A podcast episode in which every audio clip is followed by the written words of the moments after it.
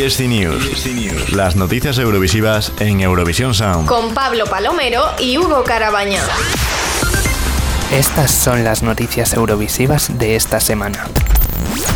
El Festival de Eurovisión de Jóvenes Bailarines no tendrá una nueva edición en 2021. Según ha confirmado la Unión Europea de Radiodifusión a nuestros compañeros de Eurofestivales, el Festival de Eurovisión de Jóvenes Bailarines no regresará en 2021, debido a la fuerte crisis sanitaria que azota al mundo a causa de la COVID-19. El periodo de inscripción aún no se había abierto y ningún país ha mostrado interés en participar. En 2019 también se canceló el festival, pero esta vez fue debido a la ausencia de una cadena anfitriona que albergara el evento. Además, también fue cancelado en otras dos ocasiones.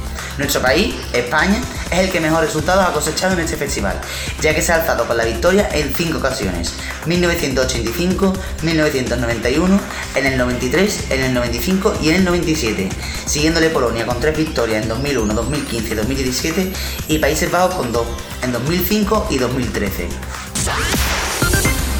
Montenegro no participará en Eurovisión 2021. La RTCG ha confirmado que Montenegro no formará parte del certamen en la edición de 2021.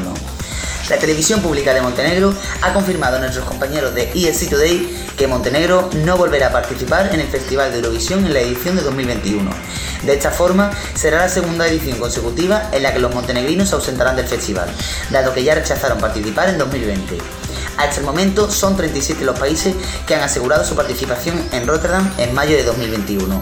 Si bien se esperan que algunos más lo hagan lo propio próximamente y eleve el número de participantes. Noruega anuncia las fechas del Melody Grand Prix 2021. Hace unos días nuestros compañeros del ESC Norge publicaron una entrevista del jefe del Melody Grand Prix, Stig Karlsen, el cual confirmó las fechas en las que acontecerán los eventos de la preselección noruega en su jornada de 2021. Estas serán las fechas del Melody Grand Prix 2021. Primera semifinal el 16 de enero, segunda semifinal el 23 de enero, tercera semifinal el 30 de enero, la cuarta semifinal será el 6 de febrero, la quinta el 13 de febrero y la gran final tendrá lugar el 20 de febrero. Todos los eventos se retransmitirán desde el estadio H3 Arena, en la ciudad de Fornebu. El objetivo es tener una arena el doble de grande en la cual se puedan tomar mejores medidas ante la crisis sanitaria del COVID-19. Esta será la segunda vez que Noruega utiliza un formato tan extenso de semifinales tras el rotundo éxito de la pasada edición, donde Ulrike se hizo con el triunfo gracias a su emotiva balada Attention.